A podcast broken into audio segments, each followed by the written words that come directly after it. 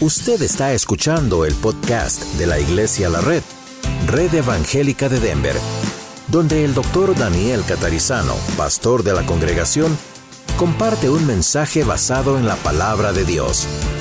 Ahora abra su corazón y permita que en los próximos minutos el Señor le hable y le bendiga. Padre, te damos gracias hoy por ser este primer día de la semana. Juntos como familia venimos este último domingo del año, de la década. Gracias porque podemos estar juntos y estudiar tu palabra un día más. Pedimos que tú bendigas cada clase, desde los babies hasta nosotros y luego uh, el servicio de esta tarde y a la noche en el norte. Gracias te damos por todas las lecciones que hemos podido aprender durante este año aquí en Escuela de Vida y pedimos que tú bendigas ahora esta que vamos a considerar hoy. Y gracias porque sí es cierto, recibimos mucha información, pero queremos recibir aún más formación con todo esto que nos das. Te pedimos que lo hagas y entregamos nuestra mente y nuestra atención a ti en el nombre de Jesús. Amén. Muy bien, cuando comenzó este año, dice aquí nuestra página, compartimos una serie de mensajes ahí en el templo, no lecciones, mensajes, acerca de nuestras prioridades en la vida.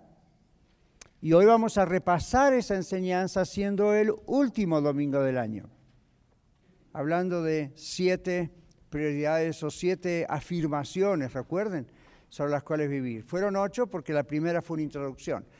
Ahora, de esos sermones, yo hice estas lecciones hoy como un gran repaso, ¿ok? Para tomar las cosas principales de cada uno de esos sermones. Entonces comenzamos el año con esas ideas de siete afirmaciones sobre las cuales vivir y concluimos entonces ahora el año repasando eso. Así que aquí dice, Primera Juan capítulo 2, versículo 17. Atención, porque voy a nombrar muchos textos bíblicos y vamos a ver si podemos leerlos todos Espero que sí, ¿ok? Porque son muchos. Y si no, bueno, vamos a ver qué hacemos. Pero primera Juan capítulo 2, versículo 17, usted nomás hace su mano y Marlon va a estar ahí. Hoy sí lo vamos a hacer bajar de peso. Otra vez, no necesita, pero ahí está.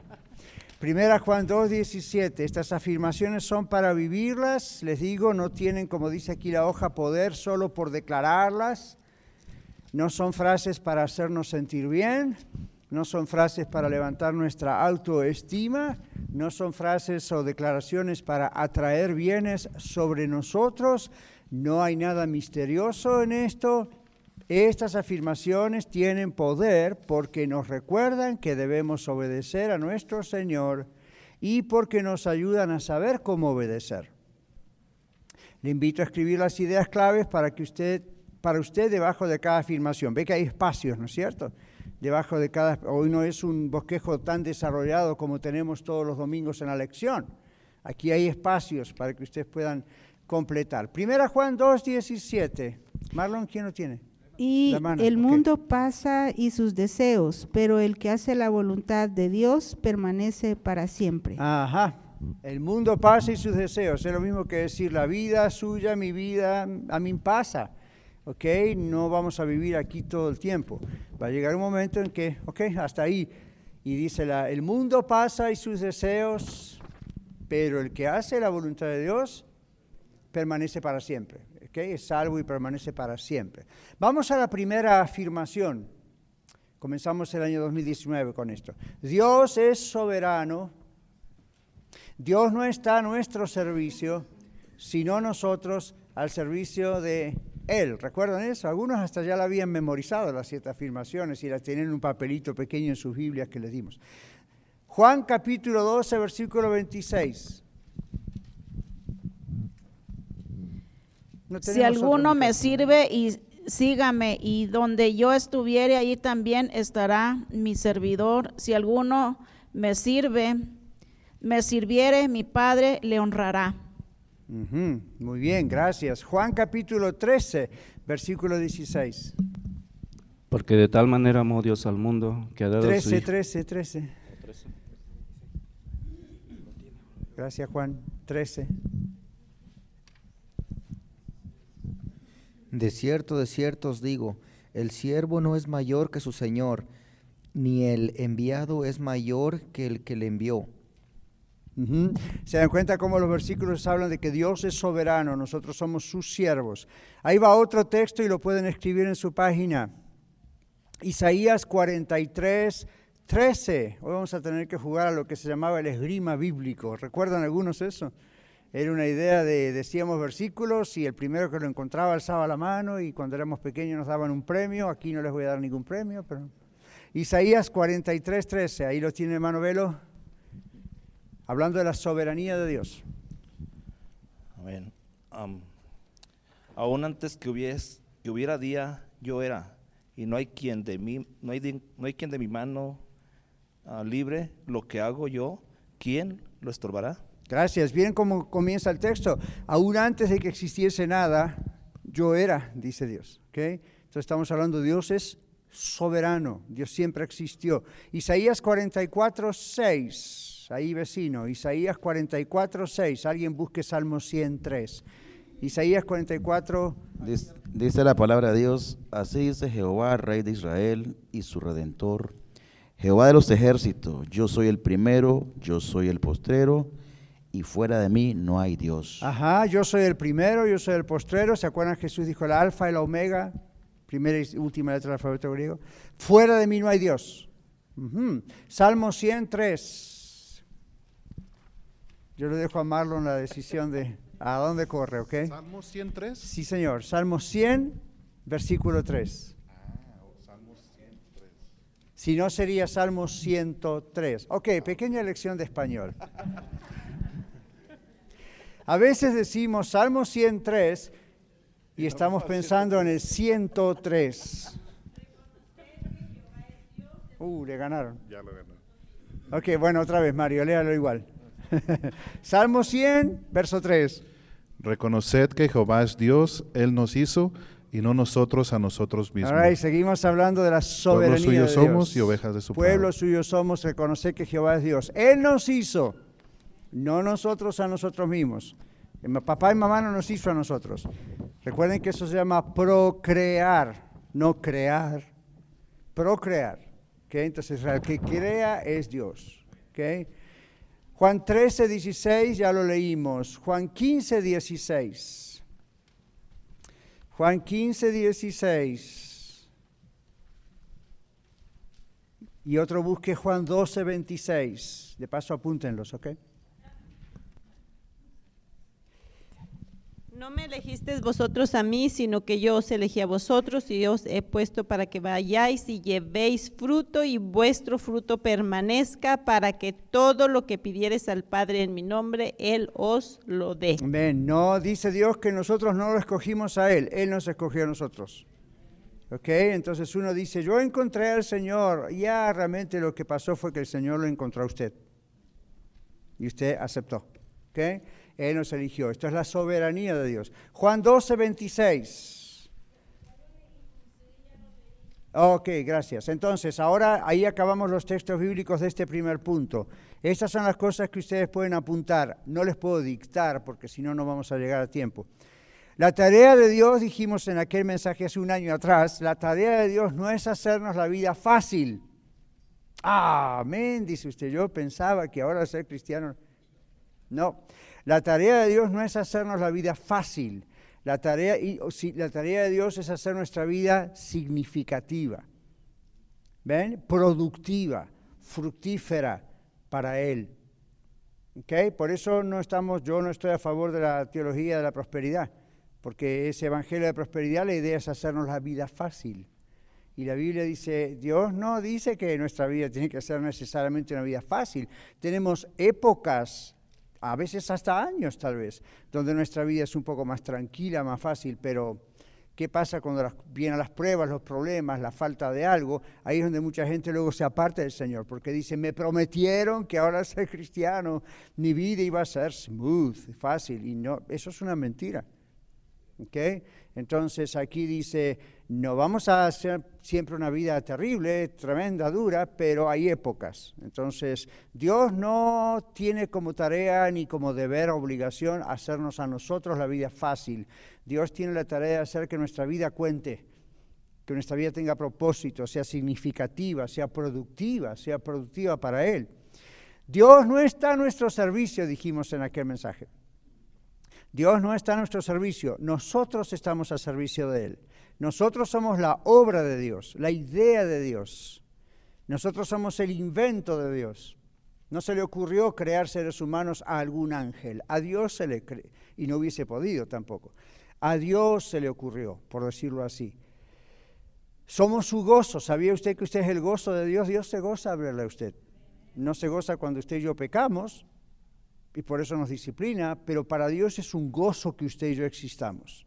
La Biblia dice somos la corona de la creación de Dios. Dios dice que vio todo lo que Dios hizo y todo era bueno. La luna, las estrellas, el sol, los astros que ni alcanzamos todavía a conocer. Todo es bueno, pero cuando vio al hombre dijo esto es muy bueno. ¿Ok? Entonces, ah, cuando nosotros comprendamos y entendamos que Dios no está a nuestro servicio, sino nosotros al servicio de Dios, Dios nos va a hacer libres, escuche esto, de nosotros mismos.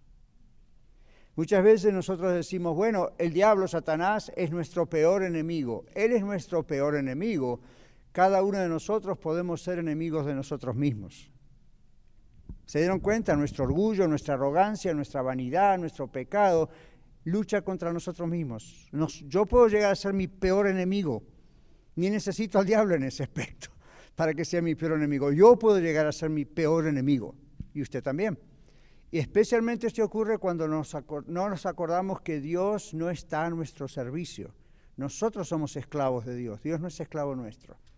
Y ese es un término que no les gusta y a mí tampoco, pero ser esclavos de Dios incluye ser hijos de Dios, ser adoptados como hijos de Dios, estamos al servicio de Dios y es un maravilloso placer estar al servicio de Dios y eso es lo que realmente nos hace libres. Es una, como una contradicción doctrinal o teológica, cómo ser esclavos nos hace libres. ¿ya? Esta es la única esclavitud que nos hace libres de nosotros mismos. O sea que siempre somos esclavos de alguien. O somos esclavos del diablo y de nosotros mismos, o somos esclavos de Dios y libres de nosotros mismos. ¿Lo captan? Recuerden que esto no es un mensaje, esto es una lección, ¿ok? Podemos participar. Ok, con, brevedad, pero podemos participar. Número dos, la segunda afirmación que aprendimos hace un año. Dios tiene un plan para la humanidad y nuestra vida, su vida, la mía, es parte de ese plan de Dios para la humanidad. Efesios 2.10. A ver, Marlon. Ok, Efesios 2.10. Porque somos hechuras suyas criados en Cristo Jesús para buenas obras, las cuales Dios preparó de antemano para que anduviésemos en ellas. Good. ¿Qué es hechura? ¿Qué significa ese texto?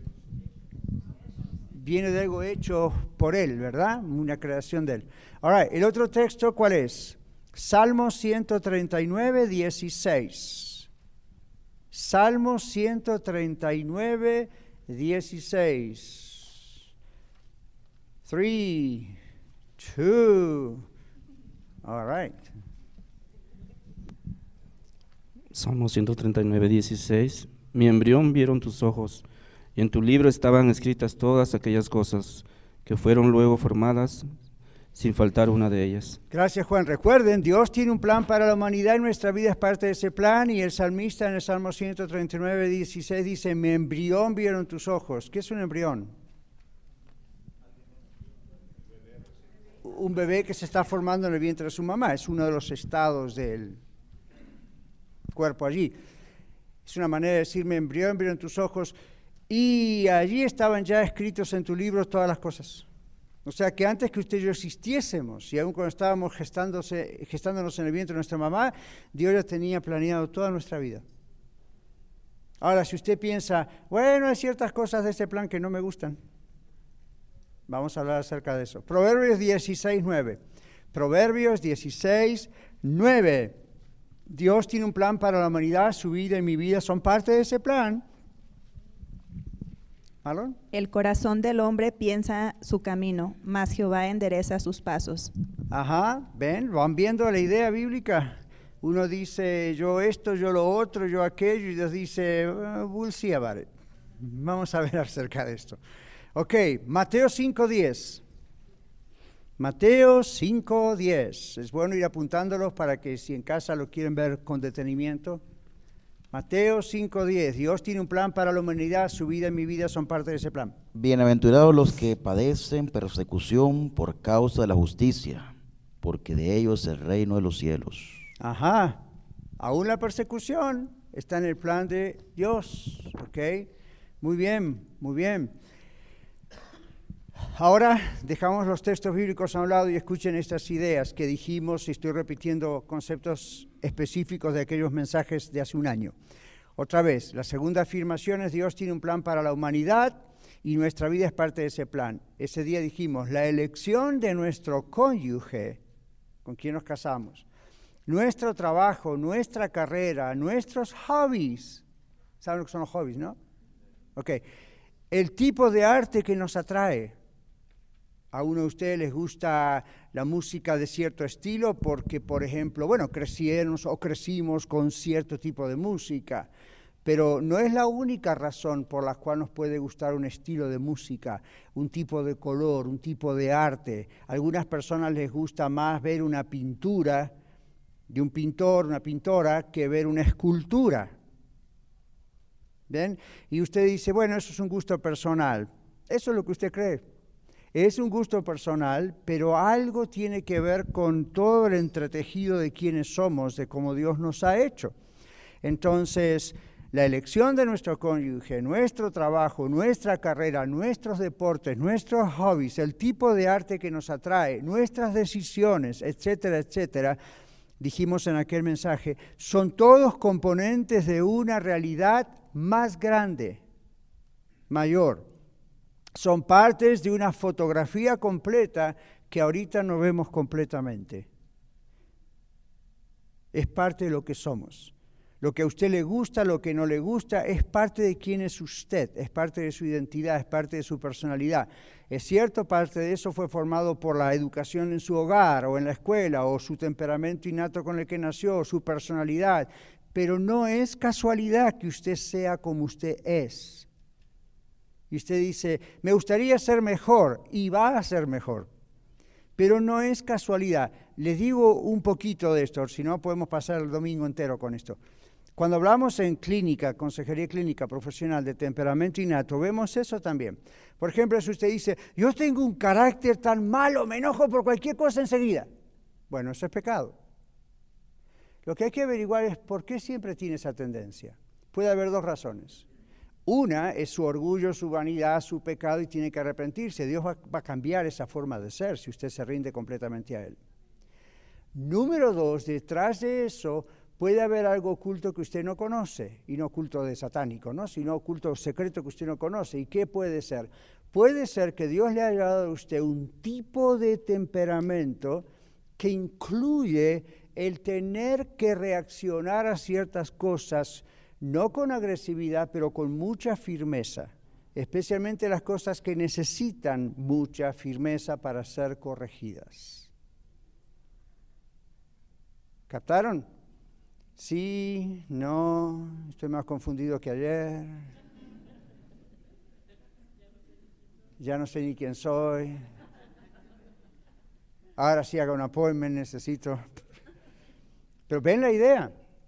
Ven la idea. Entonces uno, por ejemplo, yo cuando, cuando yo hice un test de temperamento hace muchos años atrás y yo descubrí cómo estaba constituido hasta donde se puede la ciencia descubrir, yo me di cuenta que si Dios no me hubiese rescatado desde jovencito y hubiese conocido yo a Cristo desde jovencito, y no hubiese tenido padres cristianos que me formaron muy bien en mi casa, y no hubiese tenido una iglesia con una doctrina muy firme desde que crecí, posiblemente hoy sería muy mundano, podría haber matado a alguien, o con mis palabras o con hechos, podría ser súper agresivo y sería enojón todo el día y súper quejoso.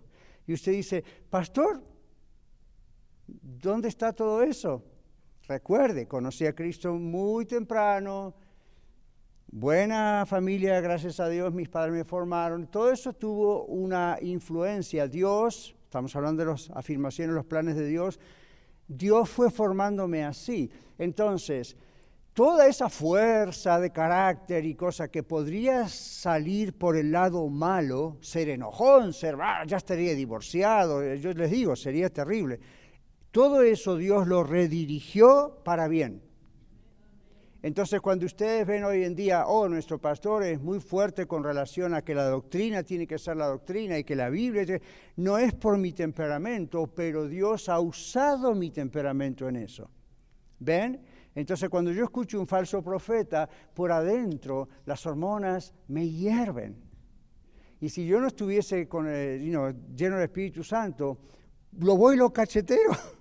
Puedo llegar a ser agresivo, nunca jamás lo hice y no me viene en la mente querer hacerlo, pero sé que si no estuviera Cristo en mi vida, yo podría llegar a ser una persona así. Ahora, ¿ven por qué les digo? Dios va creando desde el vientre de nuestra madre una forma de ser que tiene que ser usada para gloria de Él y que el diablo puede llegar a usar para gloria del diablo. Entonces uno tiene que conocer todo esto y decir, un momento, ¿por qué me pasa esto? ¿Es por orgullo? ¿Es mi vanidad? ¿Son mis celos? Eso es materia para arrepentirse rápido y dejar eso. En algunos casos también uno se da cuenta que aparte de tener que arrepentirse de todo eso para que el Señor realmente nos libre de eso, y de nosotros mismos. Al mismo tiempo uno puede decir, ¿y por qué tengo esta manera? Ah, porque hay gente que es así como yo, ¿verdad? Dios nos salvó, ya no, no hacemos lo que hacíamos antes, pero como que por dentro sigue esa intensidad de forma de ser. Y uno dice, ¿ahora cómo canalizo eso? No sé, medio tengo paz en mi corazón, pero sigo siendo muy intenso por dentro, ¿verdad? Ajá. A ver, ¿qué es lo que Dios está queriendo hacer con usted? ¿Ven? Ok, entonces sigamos con eso. Dios tiene un plan para la humanidad. Su vida es parte de ese plan. Y cómo Dios le ha constituido. Ahora, observe otra cosa. Nosotros no creemos en la suerte, sino en el designio de Dios. Yo nunca digo, por suerte esto y que lo otro. A veces uno lo dice ahí como quien dice algo, ¿verdad? Pero yo no creo en la suerte. Yo creo que todo tiene un designio. Y aunque en el momento uno no lo pueda captar y parezca hmm, casualidad, ah, yo no veo que la suerte juegue una cuestión ahí.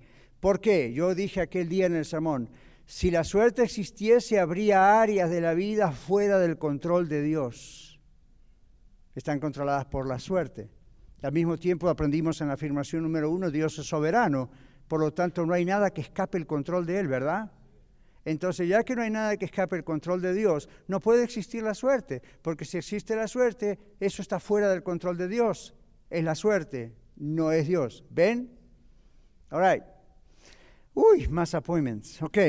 Josué fue usado por Dios años más tarde para liderar al pueblo de Dios. ¿Se acuerdan la historia de Josué? ¿Fue vendido por quién? Por sus hermanos, por la envidia, los celos, ¿verdad? Papá quería mucho a Josué y eso fue un error de parte del papá. José, ¿por qué dije José? José dijo acá, José, gracias. Papá quería mucho a José y, ¿se acuerdan el manto de colores? Y eso fue un poco un error de parte del papá de José. Había como una diferencia que estaba haciendo con el baby. Y entonces los hermanos envidiaron a José. Y recuerdan la historia, lo tiraron a un pozo, finalmente lo sacaron del pozo, hicieron dinero de él, lo vendieron a esclavos. Cuando usted salta la historia al final, la Biblia dice que ahora quién era José. El segundo después de Faraón, a mí el mero mero, era como en una monarquía, era el primer ministro. Y en un momento José, cuando perdona a sus hermanos, ahora, ¿ustedes hubiesen perdonado a esos hermanos? Usted dice, mi esposa es terrible, no la puedo perdonar, un día adulteró. Mi esposo es terrible, no lo puedo perdonar, un día adulteró. Ok, eso es muy grave para usted, podría haber sido muy grave para mí, pero ¿algunos de ustedes fueron vendidos a esclavos? ¿Alguno de ustedes pasó tiempo dentro de un pozo no sabiendo si iba a poder vivir o no? Y luego en la esclavitud en un país extranjero lo maltrataron. Y luego cuando estaba en otro país donde supuestamente Dios lo iba a bendecir, alguien le engaña y pasa años en la cárcel. ¿A mí alguno de ustedes pasó por eso? Yo tampoco. Sin embargo, José perdonó a sus hermanos que fueron los que produjeron todas esas calamidades. Pero observen lo que dice José al final. Lo que ustedes hicieron para mal, Dios lo dio vuelta y lo convirtió para bien. Y cuando los hermanos reencontraron años más tarde a José, José ni lo conocieron a José.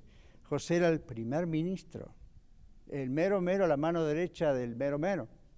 Entonces José comprendió, José tuvo entendimiento, discernimiento.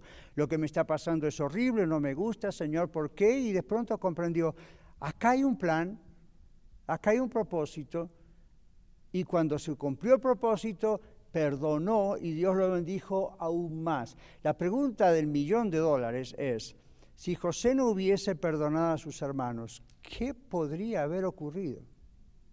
Se viene abajo todo incluyendo José. En cambio, él fue para bendición de él, de su papá, ancianito, de la familia y del pueblo. Dios había dispuesto, Dios ya sabía antes de la creación del mundo, hermanos, todo lo que iba a sufrir José. Y usted dice, pero ¿qué clase de Dios tenía José? Tendría que haberlo salvado de todo eso. Dios dice, no, no, no, no, eso es parte del plan. Dios mira el plan hasta la eternidad, no lo que sufrimos por el momento. ¿Ok? Lo que pasa es que nosotros estamos tan enfocados en nuestro momento, en nuestra vida, en nuestro tiempo, en nuestro placer, en lo que sentimos o no sentimos, que no podemos ver hacia el futuro los propósitos. Punto dos, entonces Dios tiene un plan para la humanidad y ¿quiénes son parte de ese plan? Todos nosotros. Así que lo que usted esté viviendo en esta época no es casualidad. Puede ser inclusive para refinar su propio carácter. Número tres, la afirmación número tres nos decía y nos dice, Dios el Espíritu Santo intercede por nosotros según el plan de Dios. Romanos 8, 26 y 27. Y aquí, después Angelita si quiere ver Efesios 4, 30 y alguien más Mateo 6, 13. ¿Ok? Adelante, hermano Juan. Y de igual manera el Espíritu nos ayuda en nuestra debilidad, pues ¿qué hemos de pedir como conviene? No lo sabemos pero el Espíritu mismo intercede por nosotros con gemidos indecibles. Mas el que escudriña los corazones sabe cuál es la intención del Espíritu, porque conforme a la voluntad de Dios intercede por los santos. Muy bien, el Espíritu Santo entonces nos ayuda a llevar la carga, es la idea, cuando Él gime por nosotros. El Espíritu Santo no toma la carga por nosotros, decíamos en aquel mensaje, y lo decimos hoy se dieron cuenta, el Espíritu Santo no nos quita la carga, Dios no nos quita la carga, nos ayuda a llevarla. Hay una gran diferencia. Y también Dios nos ayuda a saber cómo orar y vencer. Entonces, el versículo 28 que le sigue no debería estar separado del contexto como aparece en muchas versiones, porque Dios hace que todo nos ayude a bien.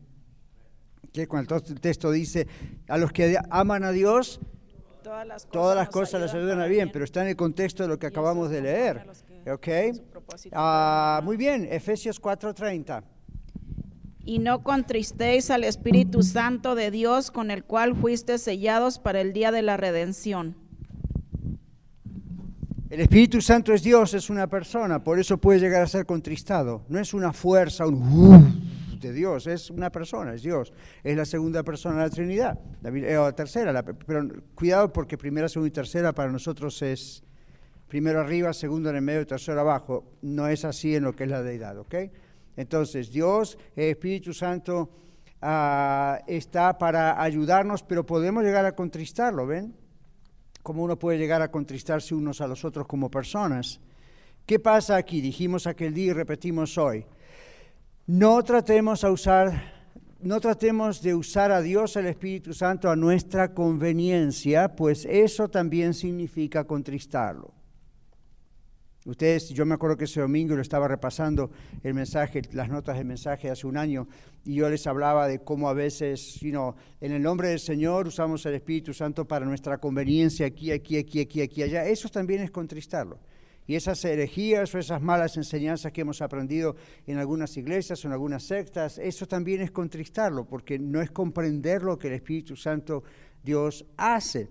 Entonces, hemos adoptado enseñanzas erróneas, les decía yo aquel domingo, con relación a la persona del Espíritu Santo y su actividad en nosotros. Recordemos esta tercera afirmación. Dios, el Espíritu Santo, intercede por nosotros, ora, pero ¿cómo? Según el plan de Dios. Es indispensable que comprendamos eso, porque si no nos vamos a comparar. Les doy un ejemplo rápido. Supongamos que Mario está enfermo y yo oro, o cualquiera de ustedes, ora por él en el nombre del Señor Jesús y Dios sana a Mario. ¿Sí? Entonces cualquiera de ustedes que está enfermo va a decir, pastor, ore por mí también.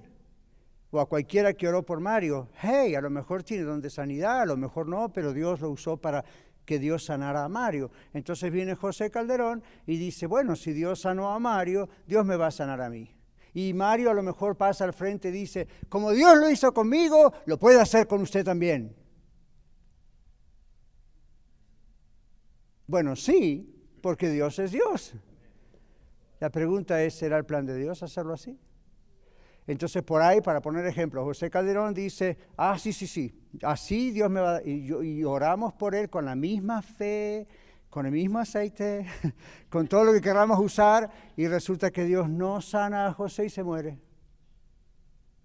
Entonces hay un problema doctrinal ahora. Algunos de ustedes van a decir, el pastor no tuvo la misma fe para orar por Mario que cuando oró por José. O José murió porque no tuvo la misma fe que tuvo Mario. ¿Qué tal si vamos a la Biblia y decimos, Dios decidió sanar a Mario porque tiene ciertos planes y todavía no terminó con él? Y Dios decidió no sanar a José, llevárselo a su presencia porque la misión de José en la tierra delante de Dios ya está cumplida. ¿Cuál de las dos cosas es más bíblica? ¿La primera o la segunda? Obviamente la segunda. Y si no, tienen al apóstol Pablo como uno de los varios ejemplos. Usado por Dios Dios sanó mucha gente a través de la oración del apóstol Pablo y Pablo no podía con su cuerpo y andaba con el doctor Lucas por todos lados. Y cuando murió, murió. En el libro de Hebreos dice, ¿no? De los que alcanzaron cosas por la fe y los que no la alcanzaron, ¿verdad? Dice la, en Hebreos, ¿se acuerdan? Donde está la lista de los héroes de la fe. Y luego dice, y todos estos murieron sin haber visto las promesas, pero lo creyeron. Qué curioso. Ahora, pocas veces usted escucha un mensaje en ese versículo, en ese tipo de iglesias, donde Dios está obligado a sanar a todos. Porque ese tipo de cosas contradicen su doctrina. Ahora, ¿vamos a creer que Dios sana? Seguro, Dios es el mismo ayer y por los siglos, pero este es el punto acá. El Espíritu Santo obra, Dios obra de acuerdo al plan que Él tiene en nuestra vida, en el plan que Él tiene para la humanidad. Como ustedes, ustedes no están como yo en la iglesia de la red por mera casualidad. Uno piensa que es porque me gustó, porque, pero realmente los que estamos aquí guiados por Dios, Dios le trajo aquí, Dios tiene un plan para usted. Y usted dice, yo todavía no lo veo, pastor. No importa, va a llegar un momento en que usted se va a dar cuenta, ahora caigo. ¿Por qué? Puede ser simplemente porque Dios sabe que usted va a atravesar ciertas cosas en la vida que usted mismo ni se imagina y necesita una familia fuerte y que le ayude y que esté para usted todo el tiempo y que le dé sana doctrina y a lo mejor es solamente eso y eso ya es muy grande. O puede ser porque además de eso, Dios quiere usar a su persona con los dones que Él les dio para ciertas cosas que Dios quiere hacer en esta congregación. O en el norte, o en Arvada, o en las que vengan. ¿Ven? Ah, pastor, ya tiene una en mente. Una, tengo varias en mente. Ok, sigamos. Debemos orar, número cuatro. Debemos orar para que la voluntad de Dios se haga aquí, en la tierra, como se hace en el cielo. Mateo 6.10, Mateo 3.2, Juan 18.36. Mateo 6.10. Juan eh, Miguel. Otro vaya buscando Mateo 6, ah, 3.2. Y alguien más, Juan 18, 36. Mateo 6.10. Venga tu reino, hágase tu voluntad como en el cielo, así también en la tierra. Recuerdan eso, parte del Padre Nuestro. Mateo, 6, Mateo 3.2. Y diciendo, arrepentidos porque el reino de los cielos se ha acercado. Ujú. Juan 18, 36. Juan 18, 36. Allá atrás, Pati. Respondió Jesús, mi reino no es de este mundo. Si mi reino fuera de este mundo, mis servidores pelearían para que yo no fuera entregado a los judíos, pero mi reino no es de aquí. Muy bien, aclarando ese texto que el Señor Jesús dice, mi reino no es un reino político, como lo querían los judíos hacer, ¿no es cierto? Entonces, debemos, este es el cuarto, debemos orar para que la voluntad de Dios se haga aquí, en la tierra, en su familia, en la mía, en esta iglesia, en Denver, etcétera, alrededores. ¿Cómo se hace dónde? En el cielo. Entonces, la voluntad de Dios es que sea santificado su nombre en todo el mundo. ¿Se acuerdan en inglés? Hallowed be thy name. Esa es la idea, que sea santificado el nombre de Dios en todo el mundo. Que la gente lo conozca y lo adore porque Él envió a Jesús, a su Hijo, para rescatarnos del infierno, del castigo que mereceríamos por ser pecadores. Ahora, la clave para los textos que leímos, aquellas personas que un día nos arrepentimos de nuestros pecados, recibimos a Cristo, aceptamos quién es Cristo, le entregamos nuestra vida, fuimos rescatados del infierno y fuimos recibidos por Dios y hemos recibido el reino de Dios en nuestros corazones. Ahí está la clave. ¿Ok?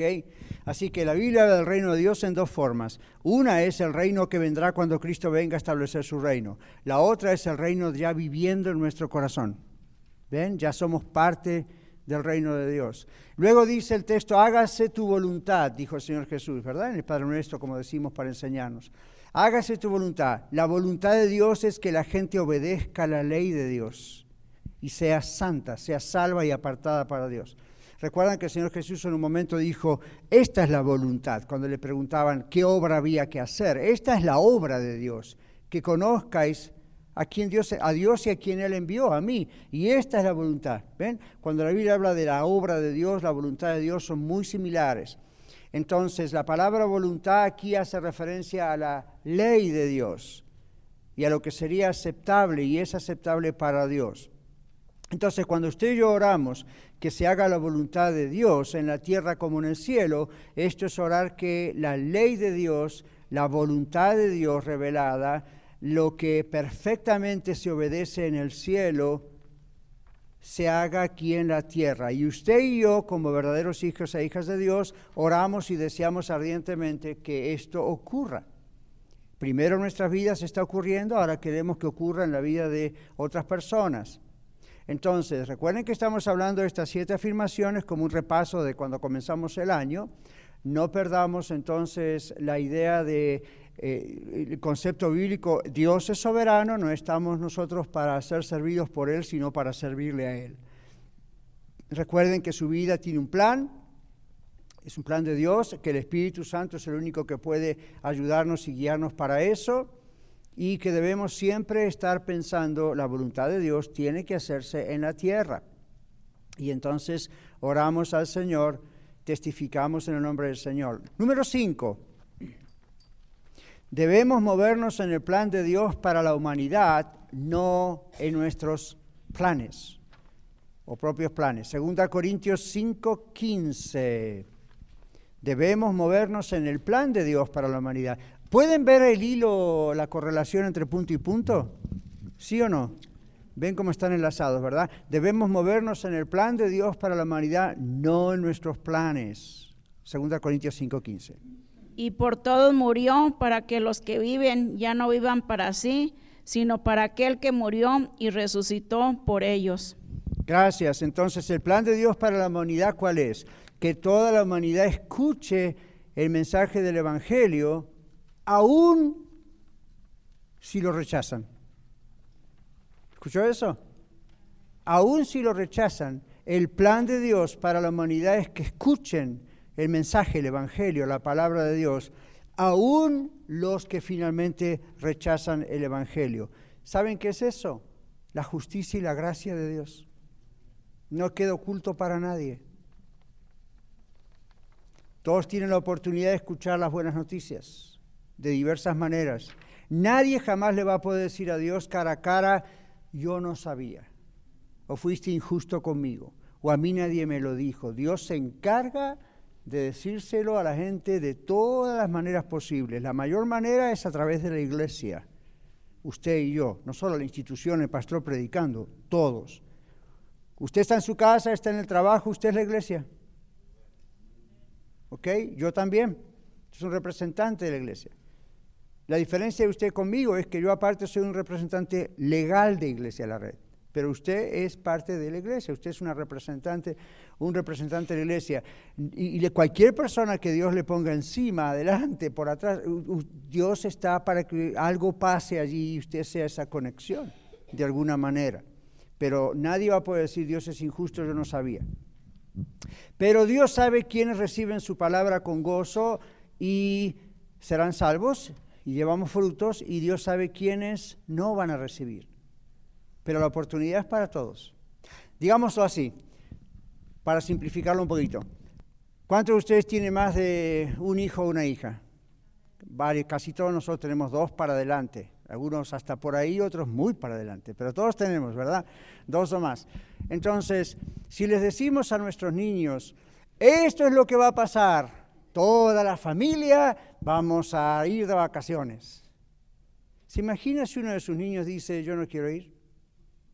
A veces, a veces pasa. Porque no les gusta dónde van a ir o porque no quieren estar junto a la familia. Pero la oportunidad es para todos, ¿verdad que sí? El plan es para todos, ¿verdad que sí? La provisión que se hace es para todos. Pero si uno de ellos dice no quiero, hay problemas. Ahora, si son menores, no hay mucho que hacer ahí, va a tener que venir.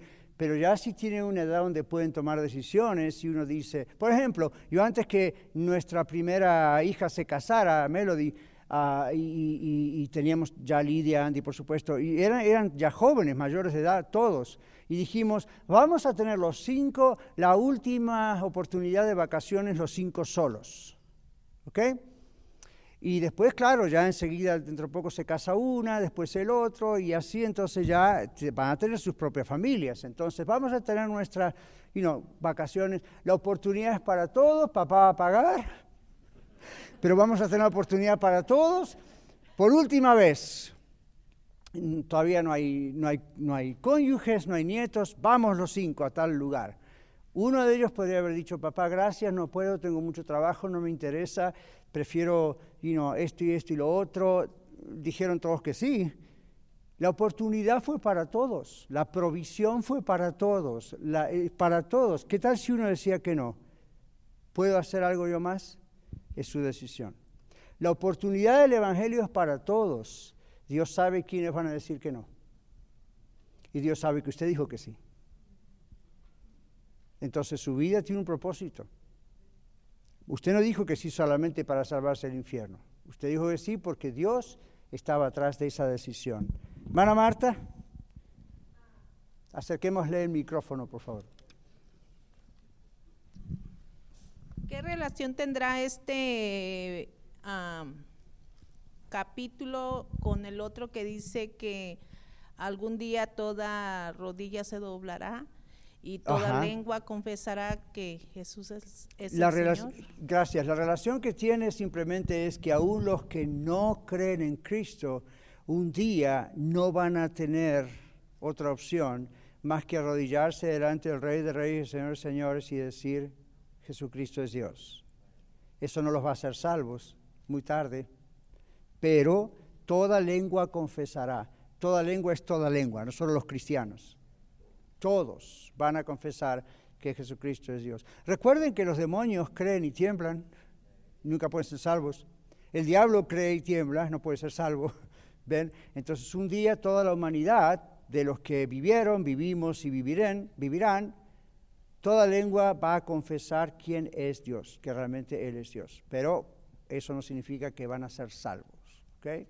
Mientras tanto, en la tierra, todo el que confiesa que Jesucristo Dios mientras vivimos, sí es salvo. ¿Ok? Ok, entonces, ah, la idea aquí es otra vez, debemos movernos en el plan de Dios para la humanidad, no nuestros planes. El plan de Dios es que todos escuchen, por todos murió, recuerda el texto. Entonces, ah, Dios sabe quiénes van a ser salvos, quiénes no. Ahora, usted y yo, no nos movemos en el mundo tratar de crear, tratando de crear fruto. No nos movemos en nuestros propios planes, es la idea, sino que llevamos el fruto que es natural de nuestra nueva naturaleza en Cristo. Hace poco hablábamos de esto y lo vamos a seguir repitiendo. Cuando hablamos del fruto del Espíritu Santo, Gálatas 5, 22 y 23, ¿quién recuerda esas nueve partes del fruto? Amor, gozo, paz, paciencia, benignidad, bondad, fe, mansedumbre, templanza, contra tales cosas no hay ley. Cuidado, esas no son frutos que usted tiene que lograr como cristiano, o que yo tengo que lograr como cristiano. Eso es el fruto natural de que el Espíritu Santo vive adentro nuestro.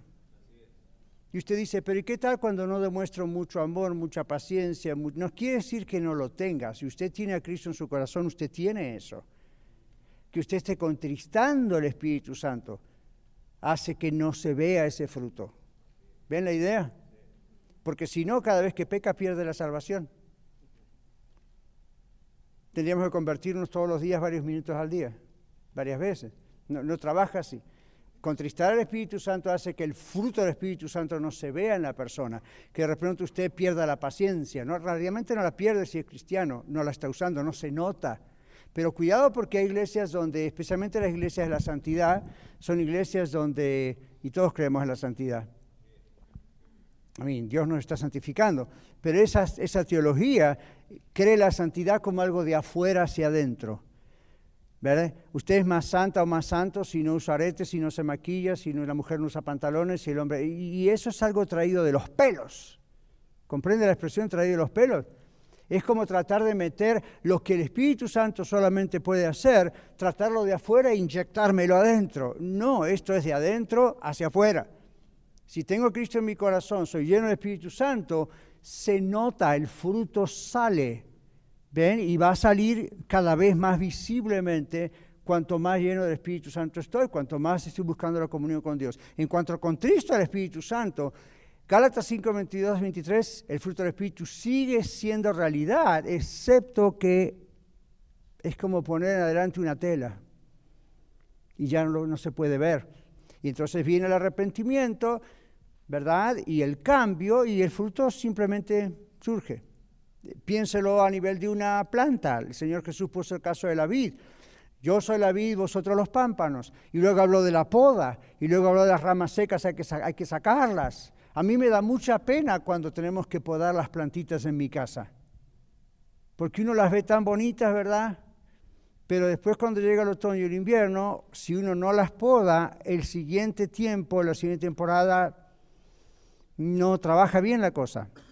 La misma naturaleza nos da ejemplo de cómo Dios trabaja en nuestras vidas.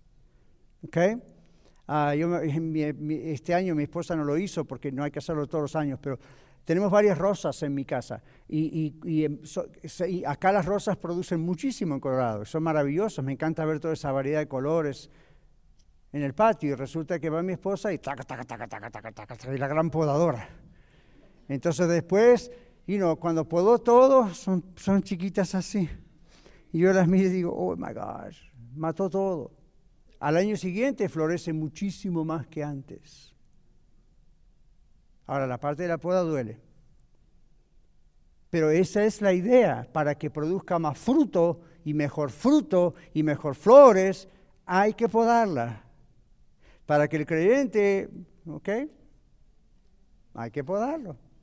Algunos de ustedes están siendo podados hoy. Duele, pero no seríamos una iglesia de amor y de palabra de Dios si en vez de podarlos les pusiéramos adornitos de Navidad simplemente en sus ramitas secas. Dios hace la poda. Entonces debemos movernos en el plan de Dios, no en nuestros planes. Y eso produce fruto permanente. Sexto punto, sexta afirmación. Debemos permanecer en Cristo y en su palabra porque esa es la clave de todo. permanecer en Cristo y en su palabra. Vamos a tener varios textos aquí, después en el último punto no hay tanto texto. Pero aquí sí, a ver, vamos a la maratón. Juan capítulo 8, versos 31 y 32, hace su mano quien lo tiene. Mateo capítulo 7, versos 24 al 27. Mateo 7, 24 al 27. Más tarde alguien lee Juan 7, 37 al 39. Juan 7, 37 al 39. Otro va a leer Filipenses 2, 12 al 15. Filipenses 2, 12 al 15. Y alguien por último va a leer 2 Timoteo 4, 3 y 4. 2 Timoteo 4, 3 y 4. Pastor, repito todo nuevo, sorry, too late. Juan 8, 31 y 32. Amén. Dijo entonces Jesús a los judíos que habían creído en él, si vosotros permaneciereis en mi palabra, seréis verdaderamente mis discípulos, y conoceréis la verdad, y la verdad os hará libres. Debemos permanecer en Cristo y en su palabra porque esa es la clave de todo. ¿Qué hace la verdad? Nos hace libres. Mateo 7, 24 27. Mateo, Mateo, ¿está en la Biblia? Acá adelante, Pati. Mateo 7, 24, 27, primer libro del Nuevo Testamento. Cualquiera pues que me oye estas palabras y las hace, le compararé a un hombre prudente que edificó su casa sobre la roca. Descendió lluvia y vinieron ríos y soplaron vientos y golpearon contra aquella casa y no cayó, porque estaba fundada sobre la roca. Pero cualquiera que me oye estas palabras no las hace, le compararé a un hombre insensato que edificó su casa sobre la arena.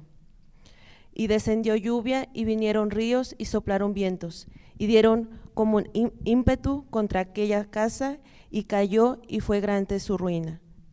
Gracias. Juan 7, 37 al 39.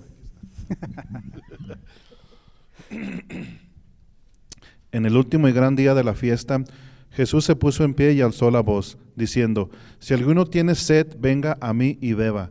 El que cree en mí, como dice la Escritura, de su interior correrán ríos de agua viva.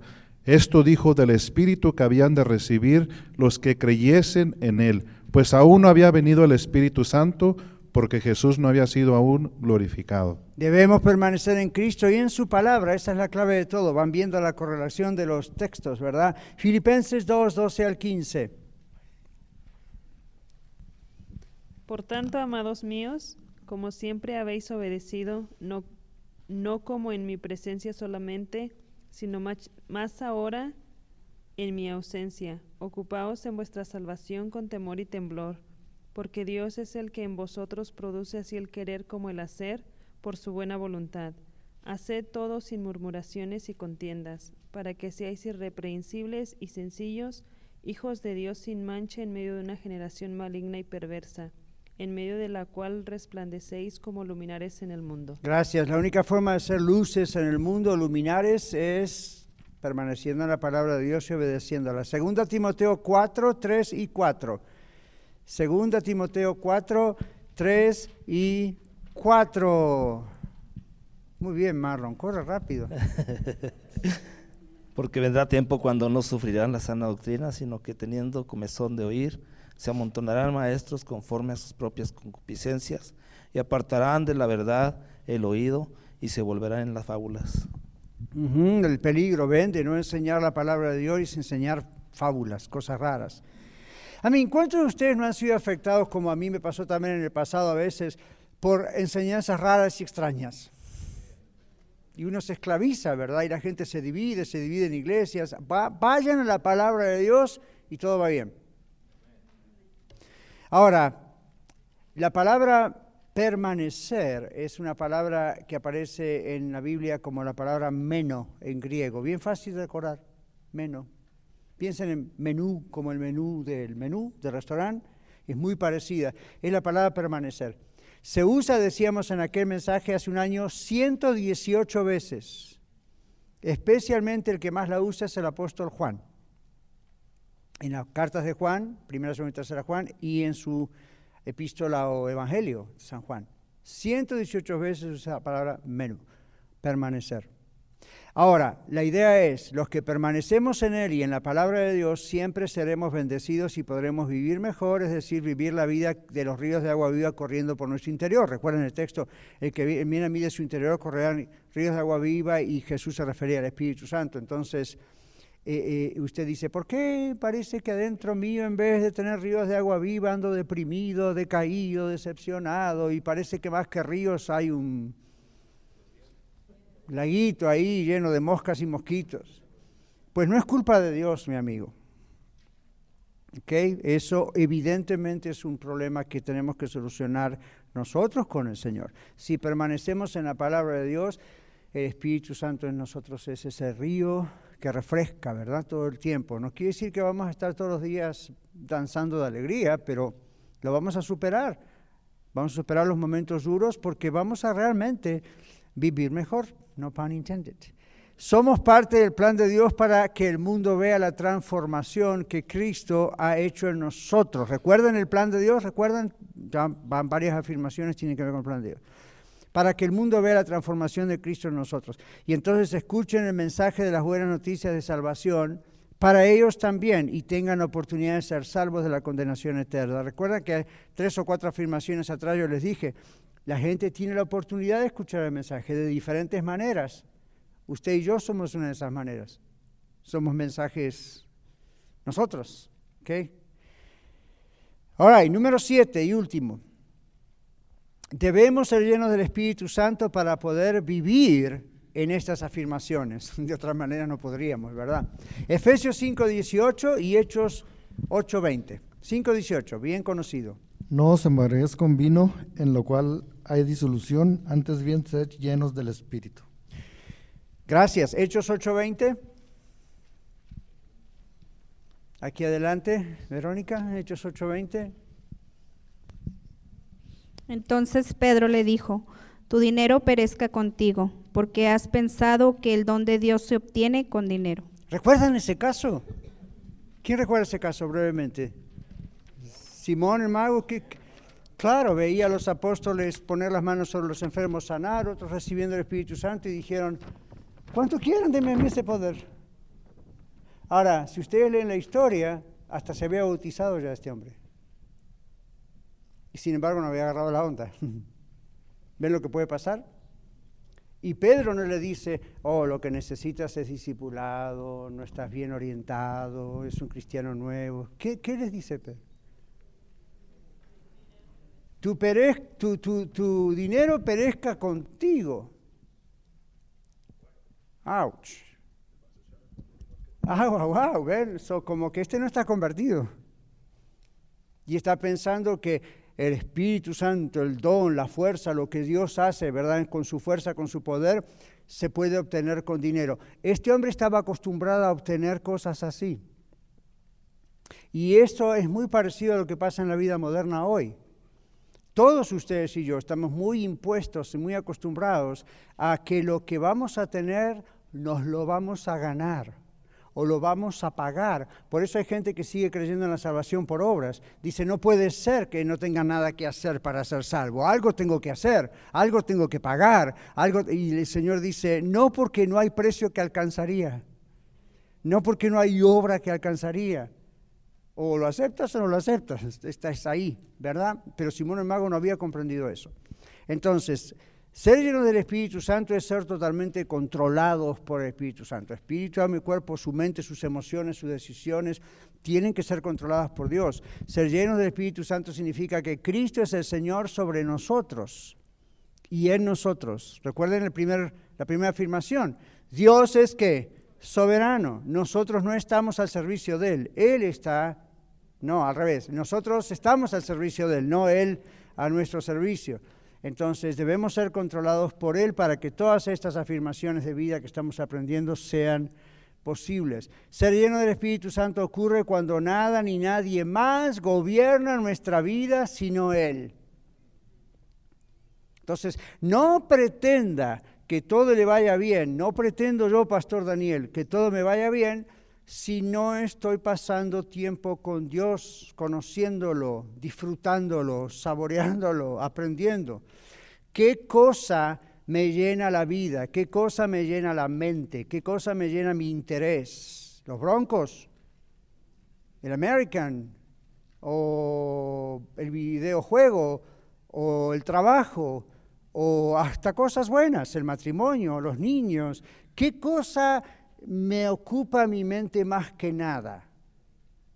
¿Qué es lo que mi mente da vueltas y que me encantaría tener más tiempo para hacer eso? Ese es su Dios. Adoramos, escuche esto, escuche esto, escuche esto, ya estamos por terminar. ¿Sabe lo que es la definición de adoración, alabanza y adoración? No es simplemente lo que estamos haciendo ahorita lo que vamos a hacer ahí cantando y levantando las manos, poniendo diezmo y ofrenda. Eso es expresiones de adoración, tienen que ver con adoración a Dios. Técnicamente hablando, teológicamente, doctrinalmente hablando, un ser humano adora a aquello que más le ocupa. Lo que más ocupa su mente, lo que más ocupa su deseo, lo que más ocupa su intención por lo que haría sin parar todo el tiempo. Ese es el Dios de la vida de esa persona. Y usted dice, pastor, a usted le gusta mucho estudiar. Y me gusta muchísimo. Y tengo que tener cuidado que no sea un ídolo. Y es algo muy bueno. Les beneficia a ustedes que yo estudie mucho. Pero yo me tengo que tener cuidado. Tengo que tener cuidado al punto de que llegó un tiempo en mi vida donde tuve que decir, cuando esté a solas con Dios orando, no voy a hacer un estudio bíblico, voy a estar a solas con Dios orando. No voy a estar con 18 comentarios al lado mío para ver qué dice el griego. Voy a estar con el Señor orando. Y para los demás hay tiempo. Para ese estudio hay tiempo. Porque aún algo bueno para el Señor como el ministerio puede llegar a ser mi ídolo. ¿Ven? Gracias a Dios, por la misericordia de Dios, mi ídolo no es la pornografía, mi ídolo no es las mujeres, mi ídolo no es el vino, el vino pero podría ser el ministerio. Entonces uno tiene que poner la cosa en la perspectiva. Dios es primero en mi vida. No la iglesia, no las cosas de Dios, no los vicios. Entonces, ¿qué, ¿a qué adoramos? Adoramos a aquel o a lo que nosotros nos lleva más atención, constante, lo que no nos podemos sacar de la cabeza. Eso adoramos. ¿Ok? Hoy en día el nuevo Dios es el celular. Y en el celular también está la Biblia. Pero puede llegar a robarnos la atención que Dios merece. Que nuestra esposa, esposo, hijos el trabajo, la iglesia merece. Entonces uno dice, uh, wow, wow, wow, y ya es tan fácil caer en cosas así. Entonces, ser lleno del Espíritu Santo, nuestra última afirmación es eso. La Biblia dice, sean controlados por el Espíritu Santo, no por el vino, porque el vino produce disolución, lo cual significa confusión, división. Ahora, usted dice, bueno, ese no aplica para mí, pastor, porque yo, gracias a Dios, fui librado del vino. Ok, el vino es un ejemplo en Efesios. No es una condenación al cristiano, no toma vino, es, simplemente un ejemplo de algo que embriaga, de algo que nos, constantemente nos, nos pide más. Entonces, usted podría hacer su propia versión parafraseada de la Biblia. Y usted tendría que poner, no me embriagaré con feeling the blank. ¿Sabe qué significa eso? Llena el espacio en blanco. No me voy a embriagar más con YouTube. No me voy a embriagar más con el celular. No me voy a embriagar más con el trabajo. Ahora, que no quiere trabajar tampoco coma, pero eso no quiere decir que sea un workaholic. No me embriagaré más con este vicio, este pecado. No me, usted, you feel in the blank, eso es lo que dice Efesios 5:18. El vino es un ejemplo nada más.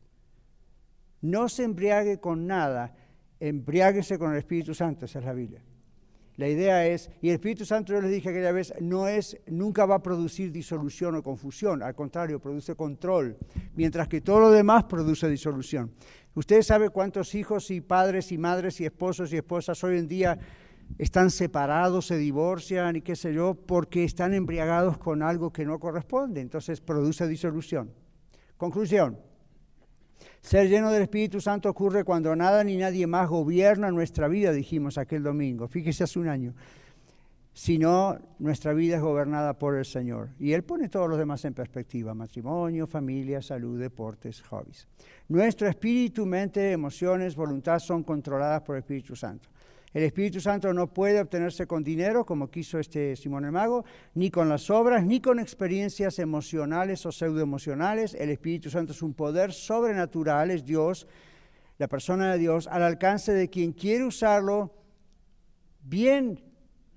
Y eso suena feo, ¿verdad? Porque no podemos usar a Dios. Él es Dios y su poder no puede ser usado, no puede ser manipulado por ningún ser humano. Así que en conclusión, el Espíritu Santo nos da poder para edificar nuestras vidas sobre estas seis afirmaciones. Número uno, estamos al servicio de Dios, no está Dios a nuestro servicio.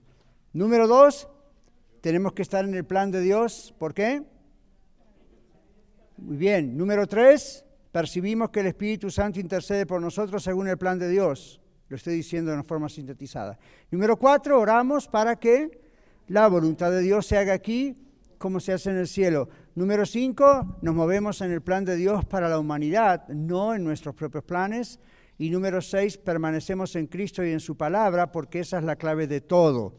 Y número siete, si no somos controlados por el Espíritu Santo, todo lo que dijimos no nos va a ayudar. La próxima semana estamos en el nuevo año, lo cual no significa nada más que cambió el calendario. Muy bien, pero gracias y el domingo, si Dios quiere, aquí estamos. Muchas gracias por escuchar el mensaje de hoy. Si tiene alguna pregunta en cuanto a su relación personal con el Señor Jesucristo o está buscando unirse a la familia de la Iglesia La Red, por favor no duden en contactarse con nosotros.